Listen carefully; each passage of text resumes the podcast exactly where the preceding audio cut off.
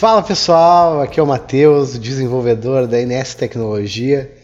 Estamos começando mais um podcast. Hoje eu quero compartilhar com vocês uma dica que inovou a minha vida como programador, que é a serialização e deserialização de objetos.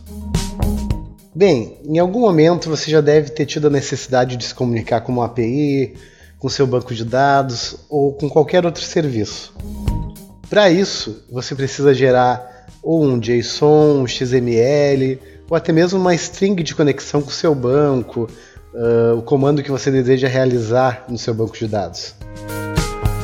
A serialização de objetos consiste em você criar classes contendo os conteúdos que você precisa para a comunicação ou para fazer as alterações necessárias e transformar automaticamente esse conteúdo num tipo que você deseja.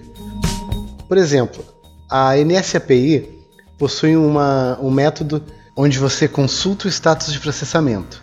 Nesse método, você precisa enviar o CNPJ do seu cliente, você precisa enviar o NSNREC a ser consultado e também o token.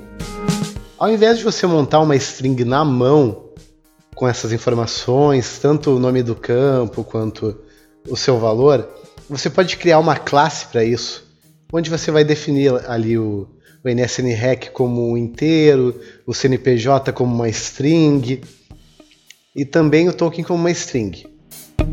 Após isso, você vai estar tá inicializando seu objeto, vai estar tá colocando valor nesses atributos e com um comando de alguma biblioteca que você deseja utilizar, você pode transformar automaticamente aquele objeto em um conteúdo de JSON ou até mesmo XML, o que nos facilita muito a vida. Imagine que você também deseja pegar um retorno da Ines API, onde tem o status, onde tem o motivo e algumas outras informações.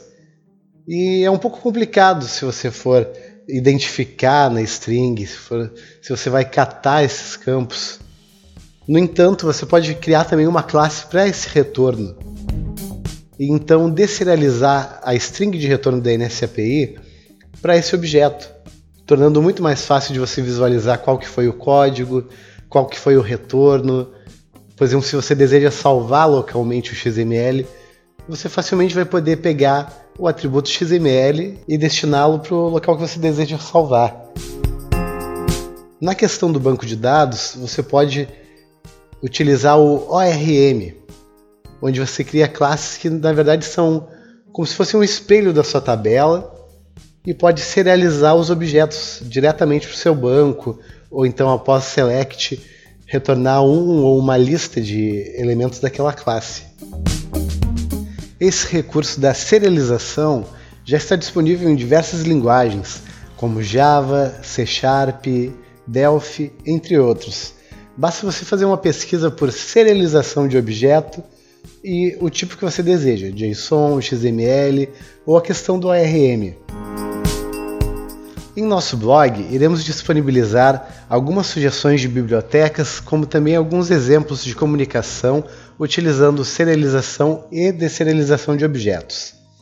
Espero ter te ajudado, desenvolvedor. Um bom trabalho!